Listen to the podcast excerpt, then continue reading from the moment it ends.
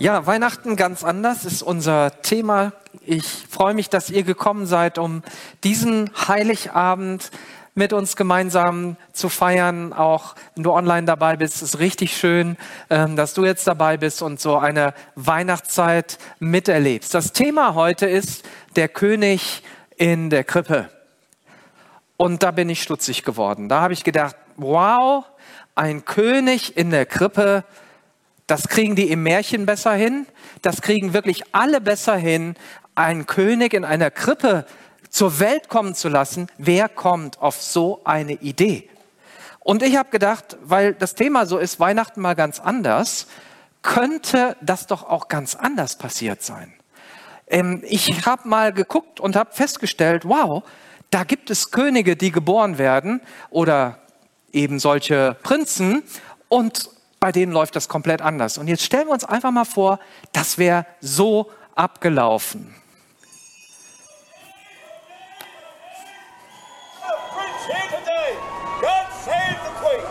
Der Jubel auf der Insel ist grenzenlos. Neun Monate hat sich England auf den royalen Nachwuchs gefreut.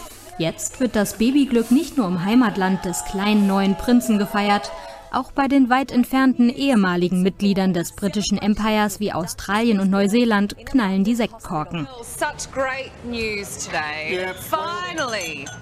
Es ist den Moderatoren anzusehen, wie gern sie die Nachricht vom königlichen Nachwuchs im Frühstücksfernsehen verkünden. It is now seven, just after 7:30 and a baby has been born. The royal baby has been born and we've been told it is a boy. Weltweit feiern Fans des britischen Königshauses Kurz nach dem Eintrudeln der Eilmeldung wird die frohe Botschaft am Times Square in New York auf Werbebannern veröffentlicht. Ein Glücksmoment für viele Passanten. Wundervoll ist das, als ob wir selbst ein Kind geboren hätten. Wir haben so lange darauf gewartet und jetzt ist der Tag endlich da. Wir haben einen zukünftigen König. Das ist wundervoll für William und Kate. Die beiden werden sicherlich tolle Eltern werden.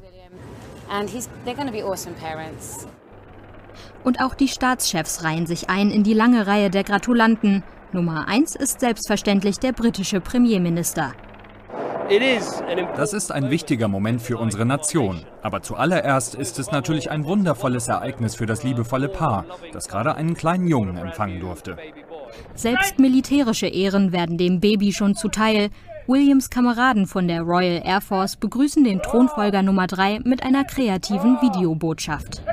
Our top story It's celebration time in London with the news that Prince William's wife Kate has given birth to a baby boy. Noch hat das Baby Cambridge sich der Öffentlichkeit nicht gezeigt und auch der Name ist noch geheim. Doch die Welt feiert trotzdem ausgelassen.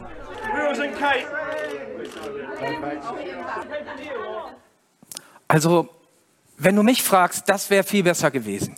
Also wenn Gott das so inszeniert hätte und überall auf der Welt knallen die Sektkorken. Stell dir vor, ne, so ein König lässt doch nicht zu, dass sein Sohn irgendwo in einem Stall geboren wird. Und selbst wenn sie auf Reisen gewesen wären, hätten sie sich das beste Hotel genommen und anschließend, ne, so wie das auch da der Fall ist, also sobald das Kind dann ähm, ja irgendwie aus der Wäsche gucken kann, wenn man das so sagen kann, dann gibt es ein, ähm, ja, ein, ein Moment vor der Presse, ähm, hier gibt es einen Moment des Weiterklickens jetzt.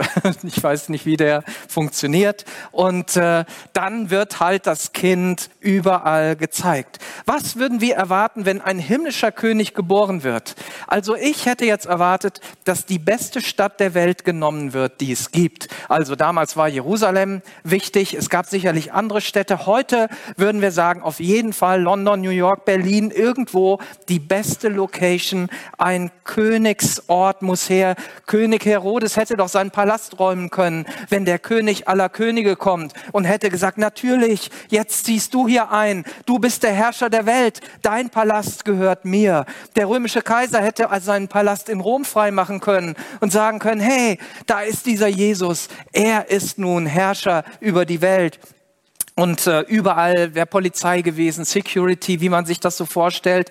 Die Flughäfen sind überfüllt. Ich musste mal von Zürich nach München fliegen. Da war gerade der G7-Gipfel. Ich sag dir, das war ein Abenteuer, weil nämlich alles abgeriegelt ist und weil äh, wirklich jeder sich Sorgen macht. Und wahrscheinlich hätte es auch sieben Tage Stadtfest in Jerusalem gegeben mit Freibier und Würstchen und allem, was dazugehört. Und äh, die Merchandise-Artikel wären überall gewesen Andenken, die Andenken. So stellt man sich die Geburt des Königs aller Könige vor, aber doch nicht in einem Stall. Wieso lässt Gott seinen Sohn inkognito irgendwo in einem Verschlag zur Welt kommen?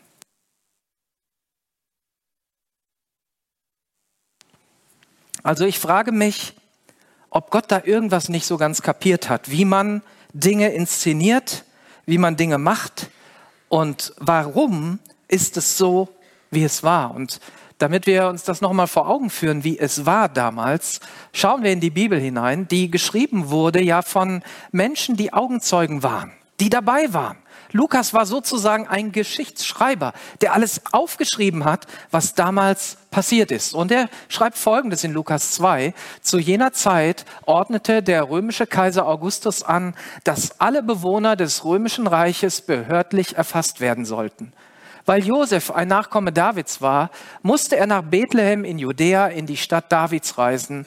Von Nazareth in Galiläa aus machte er sich auf den Weg. Und er nahm seine Verlobte Maria mit, die schwanger war. Und als sie in Bethlehem waren, kam die Zeit der Geburt. Maria gebar ihr erstes Kind, einen Sohn. Sie wickelte ihn in Windeln und legte ihn in eine Futterkrippe, weil es im Zimmer oder in der Herberge keinen Platz für sie gab. Hat Gott vergessen, dass er Jesus zur Welt bringen wollte? Hat Gott irgendwie das verpeilt, dass da jetzt ein großes Ereignis ansteht?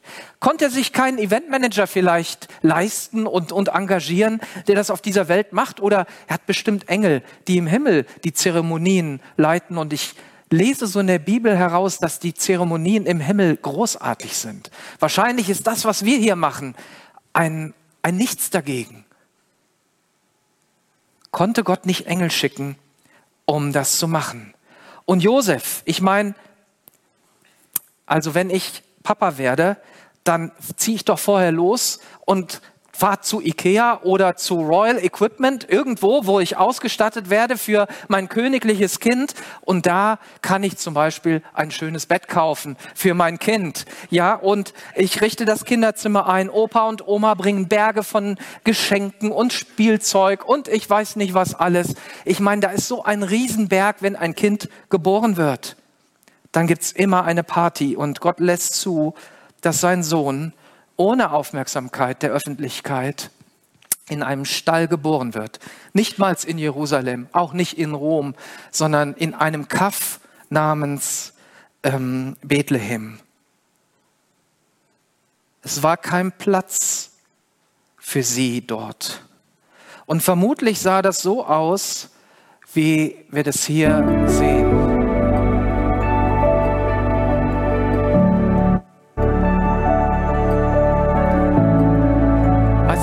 Ställe in Höhlen eingehauen und die Tiere wurden dort eben vor dem Wetter geschützt. Und es war so einfach, wie es für Tiere eben ist. Da wurde Gott geboren. Nicht so heimelig, wie wir das kennen von den schönen Krippen, wo dann der Mond scheint und wo alles so, so niedlich und so nett ist das ist das Weihnachten, was wir dann daraus machen, aus dem, was Gott gemacht hat. Dann sagen wir, da müsst wenigstens das, was ich unterm Weihnachtsbaum habe, meine Krippe, die muss niedlich und nett sein. Ich kann das nicht ertragen, dass da ein König in einem Stall geboren wurde. Und dann machen wir uns Weihnachten ebenso, wie wir uns das denken. Gott hat sich dabei was gedacht. Und ich kann dich beruhigen, Gott wusste, was er tut. Er hat sogar schon 600 Jahre bevor Jesus auf die Welt kam geschrieben, wo er geboren würde. In Micha 5, Vers 1 kannst du das nachlesen. Er bringt den König aller Könige dort zur Welt, wo er es vorhergesagt hat. Dort, wo schon sein Urvater David geboren wurde, dort in Bethlehem. Es war schon immer Gottes Plan, Jesus zu senden, bevor es überhaupt diese Welt gab, bevor es dich gab, bevor es die Menschen der damaligen Zeit gab, wusste Gott schon, was er tut. Und er wollte Jesus senden. Und Weihnachten verläuft dann eben ganz anders, als wir Menschen das machen würden. Also ich hätte Gott auf jeden Fall davon abgeraten, das so zu machen und hätte ihm sicherlich gute Vorschläge machen können, wie man das Ganze besser inszeniert. Aber ich vermute mal, wenn wir das so gemacht hätten, wie ich das denke, wie du das denkst, wie Königshäuser das denken, dann würden wir heute Jesus nicht begegnen können. Dann wäre da nämlich ein Zaun, da wäre Security, da wäre Abschirmung, da wären große Mengen von Militär, die dafür sorgen, dass niemand Unbefugtes an dieses kostbare Baby kommt. Und wir müssen uns klar machen, dass Gott aus einer anderen Welt kommt. Er kommt nicht aus dieser Welt, aus dieser materialistischen Welt, in der wir leben, sondern er kommt aus einer Welt, aus dem Universum heraus, aus dem Himmel heraus, wo wir niemals Zugang haben werden. Selbst mit der modernsten Technik und wenn wir noch die, die Geschichte noch ein paar Millionen Jahre weiter drehen, wir werden kein Raumschiff bauen, was Gott erreichen kann. Wir werden nicht zu ihm kommen. Er ist unerreichbar. Egal, auch für gute Menschen, für reiche Menschen, für arme Menschen, für egal wen, die die Gutes tun oder Schlechtes tun.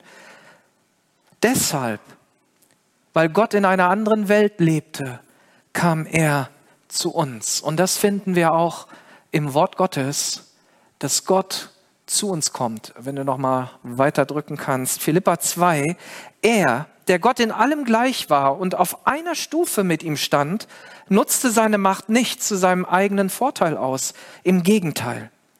Er verzichtete auf alle seine Vorrechte und stellte sich auf dieselbe Stufe wie ein Diener. Er wurde einer von uns, ein Mensch wie andere Menschen. Weißt du, Gott brauchte keinen Pomp. Gott brauchte nicht dieses Ganze, was vielleicht die Königshäuser brauchen. Er wusste, von wo er kam und er wusste auch genau, wohin er ging, nämlich in die Niedrigkeit. Er machte sich noch niedriger als wir. Und die Ankündigung ist nicht über NTV und über Sondersendungen gekommen und über monatelange Sondersendungen im Fernsehen, dass du sie schon nicht mehr hören kannst, sondern auf dem Feld wurden einfache Hirten informiert darüber, dass Jesus geboren ist, dass der Sohn Gottes gekommen ist. Jesus wird wie ein normaler Mensch zu dem Hirten eingeladen werden, um zu kommen. Und das macht Gott so nahbar für uns. Das ist der Punkt, warum Gott das so gemacht hat, warum er es nicht anders aufgezogen hat. Er wurde wie ein normaler Mensch und die himmlische Unerreichbarkeit ist weg. Die himmlische Unerreichbarkeit war auf einmal im Stall und Jesus ist uns so nah. Und ich möchte uns zwei Dinge aus dieser Geburtsgeschichte, die wir eben im Lukas 2 gelesen haben, einmal vor Augen führen und herausheben. Das Erste, was mir aufgefallen ist, dass dort steht, es war kein Platz für Jesus. Keiner hat mit ihm gerechnet und es war auch kein Platz da, um selbst für eine hochschwangere Frau ein Zimmer freizumachen. Selbst dafür war kein Platz und niemand wollte ihm Platz machen. Es gab keinen Platz für einen König. In dem Gottesdienst vorher waren die Kinder da. Und dann habe ich die Kinder gefragt, was macht ein König? Und dann hat eine gesagt, Befehle erteilen, sagen, wo es lang geht, regieren, das macht ein König.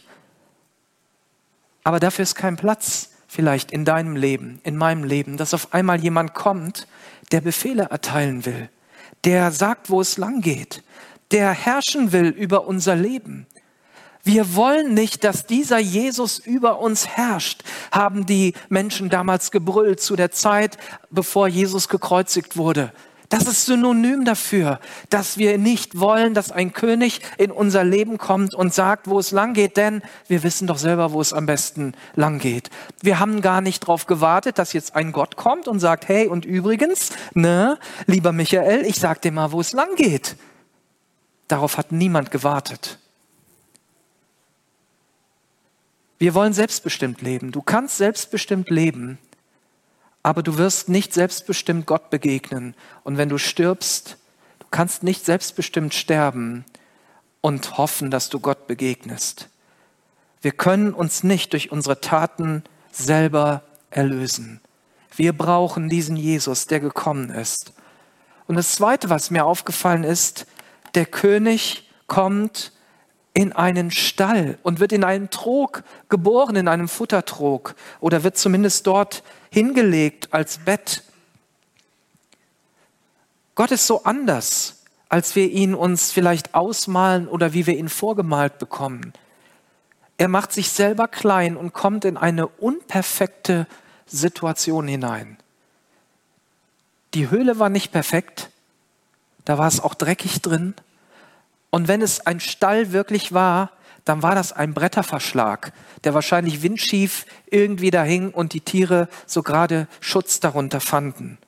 Da wurde es ja auch nicht so kalt wie bei uns und der brauchte gar nicht so, so dicht zu sein. Der perfekte Gott kommt als Mensch in eine unperfekte Situation. Nicht oben in der Nahrungskette, sondern ganz unten. Gott kommt von Himmel in das Chaos deines Lebens und meines Lebens hinein. Dieser Stall ist synonym für ein Bild unseres Lebens, das wir uns zusammengezimmert haben, wo wir hoffen, Schutz zu haben, wo wir hoffen, dass es uns gut geht und wir merken gar nicht, in welcher Situation wir gelandet sind. Dieser klapprige Stall macht deutlich, wie zerbrechlich und unperfekt unsere Welt ist. Das ist die Situation, in der ich lebe und in der du lebst. Und in die kommt jetzt Gott hinein. Der König aller Könige kommt in den Stall unseres Lebens hinein. Er kommt in den Stall deines Lebens hinein, um dir nahe zu sein. Er will dir auf einer Ebene begegnen, da wo du bist. Wenn wir da diesen Pomp hätten, die Security, dann hätten die Hirten nicht kommen können. Dann hätte ich wahrscheinlich nicht kommen können, du nicht kommen können dann wären einige Auserwählte gewesen, die diesen König hätten treffen können. All das nimmt Jesus auf sich, um uns zu dienen. Das nimmt Jesus auf sich, damit er greifbar wird für dich, damit du ihn anfassen kannst, damit du ihn erleben kannst. Er ist so demütig in Niedrigkeit. Gott stellt sich unter uns. Ja, das, was Philippa ausdrückt, was wir da eben gelesen haben, ist, dass Gott von seiner Höhe kam in unsere Niedrigkeit und sich unter uns stellte. Und das bedeutet, dass du niemals sagen kannst, wenn Gott unter dir ist, dass er dir zu hoch ist, dass du nicht dran kamst, dass er zu weit weg ist. Niemand auf dieser Welt kann das sagen, weil Jesus so gekommen ist, wie er gekommen ist. Und Gott wusste das. Es gibt keinen anderen Weg für ihn, mit uns in Kontakt zu kommen, als selbst auf die Erde zu kommen. Und es gibt keinen anderen Weg, um mit Gott in Kontakt zu kommen, als über diesen Jesus, über dieses Kind, was nicht mehr Kind geblieben ist, sondern König der Könige ist.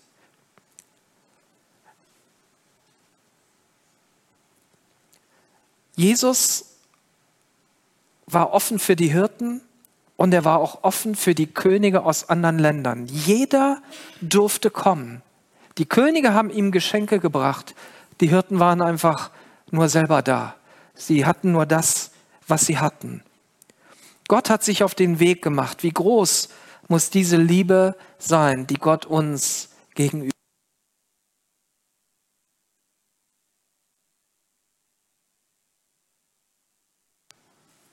gegenüber aufbringt und so sein Leben lässt für dich und für mich.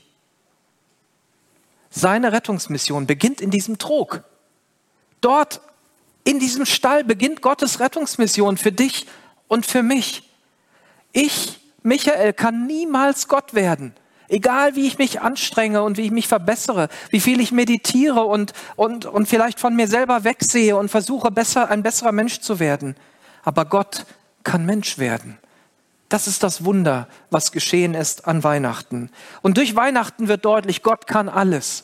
Gott kann sogar Mensch werden in Niedrigkeit. Er kann in einfachen Verhältnissen geboren werden und braucht keinen Pomp, um dich und mich zu erretten. Das ist die Botschaft von Weihnachten. Weihnachten zeigt uns, dass Gott eine solche Sehnsucht hat nach dir und nach mir, dass er sich klein macht, dass wir nicht zu ihm kommen können, aber er zu uns. Und er möchte eine dauerhafte persönliche Beziehung zu dir und zu mir haben. Und die Frage, die ich jetzt stellen möchte, und das Worship-Team kann schon nach vorne kommen, wie reagierst du darauf? Was ist deine Antwort auf diesen Weg, den Jesus für dich und für mich gegangen ist? Kannst du? Kannst du diesen Weg gehen? Willst du? Ich glaube, können ist nicht die Frage. Gott hat deutlich gemacht, jeder kann. Jeder kann mich erreichen. Jeder kann seine Hand ausstrecken zu mir. Jeder kann mir begegnen. Die Frage ist, willst du? Bist du demütig genug, um einzusehen, dass du es nicht schaffst? Ich musste eingestehen, dass ich es nicht schaffe. Und ich habe mir echt Mühe gegeben, ein gutes Leben zu leben. Aber es hat nicht gereicht. Alle Anstrengungen reichen nicht. Jede Leistung, die ich erbringe, reicht nicht, um Menschen zu Gott zu bringen. Es geht nicht darum, dass wir nicht können heute. Heute geht es nur darum, dass wir wollen, ob wir wollen. Es geht darum, ob wir Gott wollen, ob wir das tun wollen, was wir in diesen Liedern gesungen haben. Jesus, ich bete dich an. Ich lasse zu, dass du König in meinem Leben bist. Ich lasse zu, dass Weihnachten nicht nur einmal in meinem Leben geschieht und, und, und irgendwie alle Jahre wieder das Christuskind kommt in unser Wohnzimmer hinein und dann ja, feiern wir das schön und dann setzen wir ihn, packen wir ihn in den Keller wieder, wird er eingewickelt und kommt die Krippe wieder in den Keller. Weihnachten ist für jeden Tag. Weihnachten ist nicht nur für heute. Die wahre Bedeutung von Weihnachten ist, dass Gott uns gefunden hat.